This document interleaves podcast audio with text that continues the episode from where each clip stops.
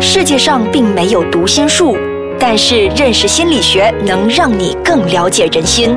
五加五心理学让你轻轻松松五分钟内掌握人心。现在开始，欢迎收听五加五心理学。大家好，我是雪琪。大家好，我是雷 King。再一次呢，欢迎我们的程子胜博士。Hello，大家好，我是子胜。好，那么因为之前呢，我就有跟子胜博士聊到哦，就是我很好奇的，就是我们人哦，在做出一个决定的时候呢，他是不是呃，就一定是理智性的，还是会被很多因素给影响？呃，在这方面呢，经济学上都会普遍假设人是在一个理性的情况底下做出决定的。可是许多的心理学研究发现，结果恰恰是相反的。哦，那今天呢，我想为大家介绍一个叫锚定效应，去让大家了解，在什么情况底下人是不理智的。OK，好像很有趣哦。只是我们每次都说我做出这个决定，我是想过很多遍的，就是没想到这个也不能称为是理智吗？有许多因素会影响啦，比如说今天我们所要介绍的这一个锚定效应 （anchoring effect），它说的就是人类在进行决策时会过度偏重先前取得的资讯，然后快速的做出决定。我可以这样理解为吗？就是说我一开始我做的一个决定，我去问过很多人的意见，可是我最终还是选择我问的第一个人的意见，是这么理解吗？可以这么说。那另外一个说法就是说，当你第一时间所取得那个资讯，一开始的时候所取得那个资讯，就会影响你接下来做出的决定。不如我给大家一个例子好不好？呃，比如说今天呃，你到一家呃饮料店，你要去购买一杯饮料，OK，当你点餐的时候，那个服务员就问你啊，请问你要不要加什么配料呢？那这时候就有两个问法，其中一个问法就比如我刚刚所说的，诶，请问你要加什么配料呢？那另外一个问法就是，诶，请问你是要加仙草、珍珠还是布丁？哦，OK，就是他有给一个明确的一个方向，让我们去选择，所以会更容易被影响吗？对，完全正确，好厉害哦！哦，OK，就是真的，你刚才说的那个例子，我能体验得到，就是他会问你，你想要呃加多一块钱，就是加多一些配料吗？可是我就觉得，嗯，应该是不需要，因为听到价钱我就闪人了，所以就是一直会被影响。其实它主要的因素是什么呢？那比较这两种问法，第一种问法只是呃问你要或者不要，所以我们就被这一个呃参考点所引导了，所以我们就会往要或者不要去进行思考。嗯那相对之下，第二个的说法，他就问你你要加什么配料，珍珠、仙草还是要布丁？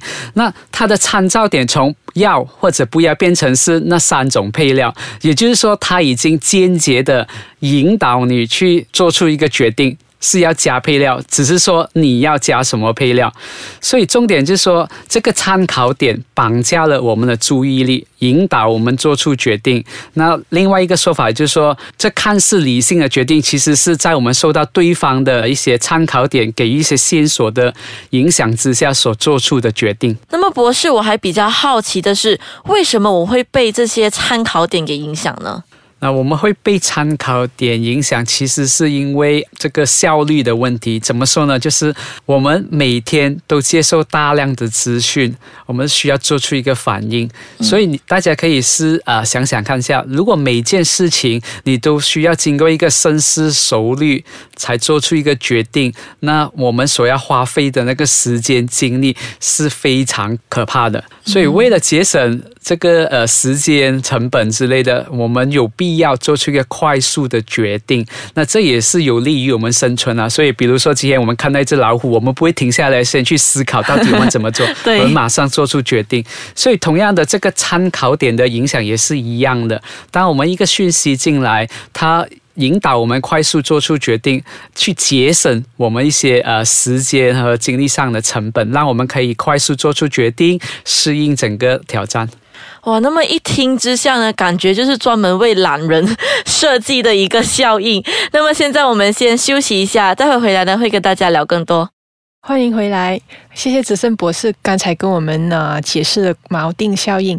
那我所知道的就是，人类在做决定的时候，不只是受到这个参考点的影响，呃，往往呢也接受以下这两种影响。英文字眼就叫做 primacy and recency effect。什么是 primacy effect 呢？就是呃我们所谓的初始效果。那当呃例如刚才子胜博士提出的一个例子，就是当我我问你，诶，你想不想在这杯饮料里面再加上啊珍珠啊布丁？丁啊，还是香草啊？那往往你听到这三个选择，或者是更多的选择的时候，你会被啊第一个举例出来的选择有比较深刻的印象。那你可能大部分就会选择刚才第一个是是什么了？你还记得吗？呃，珍珠，有时候是珍珠。对对对。那如果呃说嗯另一个叫做心境效应，就是 recency effect 的话，那你可能就会选择最后一个你刚刚听到的那个啊选择。那我们在有很多选择之下呢，一系列的选择之下，我们往往会比较对第一个跟最后一个有比较深刻的印象。嗯，那么中间呢，其实我们会完全忽略吗？还是真的是要我们特别去想，他才会记得起来？嗯，那呃，为什么我们会特别记得第一个跟最后一个呢？那第一个呢，呃，你一听到他已经进入你的长期记忆了，你对他就已经啊记好了、记下了。那为什么又会比较留意最后一个呢？那因为最后一个是新的，你刚刚听到还在你的短期记忆里面，那你就呃，当你记不下那么多的时候，你就是会记。第一个跟最后一个比较清楚。嗯，这个就让我想到，好像我们在比赛的时候抽号码的顺序也是会有影响的，是真的吗？所以如果是照刚才那么说的话，就是好像我们可能抽到的第一号，或者是抽到最后一号，评审会更加。记得你所说的内容，所以他那个会比较有利嘛？对于比赛，评审听了可能十个参赛者的表演，那可能你印象比较深刻就是第一个或者最后一个。哇，感觉好吃亏哦，中间的那些人。那么还有什么其他的例子吗？就是可以用来呃形容这一个效应的。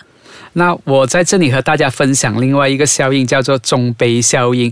那或许我以过去一个例子，OK，和大家讲解一下。那这个例子是我在一个讲座会呃上所使用的。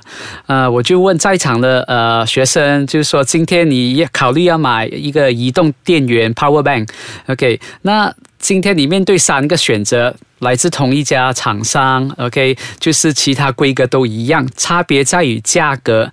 那选择 A 是啊马币三十，选择 B 马币七十五，选择 C 是马币两百元。那我就问在场的学生，请问你们会选哪一款？那我就继续问啊，选择 A 的请举手，选择 B 的请举手，选择 C 的请举手。那结果大家觉得怎么样？选择 A 吧，三十是最便宜的，是非常理智的解答。是答案是选择 B。那为什么呢？对，为什么？今天在有三个选项的情况底下，那第一个选项大家就会觉得啊，怎么比起其他两个选项那么便宜，可能有点不太靠谱。对，这是我平时都会想的。对，就是太便宜，大家开始去怀疑它的品质。那选择 C 呢？OK，这个选项 C，呃，看起来应该是一分钱一分货，应该品质比较好吧？可是当你跟选项 B 和选项 A 做出比较过后，就觉得这可能太贵了吧？嗯嗯，你就觉得嗯，可能有点超出我预算。那选择 B 最多人选，为什么呢？因为它。呃，落在中间点。那我们人有一个倾向，就是比较喜欢中庸之道。嗯，对。所以当三个选项的时候，我们就觉得第一个太便宜，可能有问题；第三个。又太贵嘛，超出我的预算，所以中间就觉得，嗯，它是刚刚好，应该是它的品质和价钱都是呃最理想、最接近的。所以当有三个选项的时候，我们通常倾向于选择中间的那一个选项。嗯，这感觉有点像那个生意手法了，因为给我是像刚才博士所说的，我完全是真的是会怕太便宜的就。真的是买到不好的东西。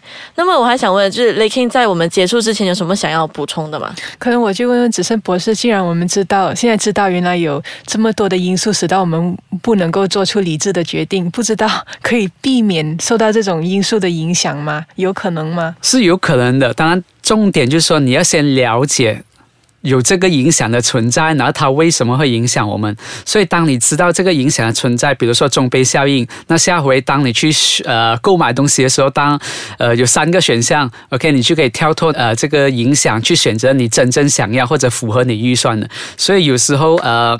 第一个选项未必代表它品质不好，只是在一个呃对比之下才是一个不好。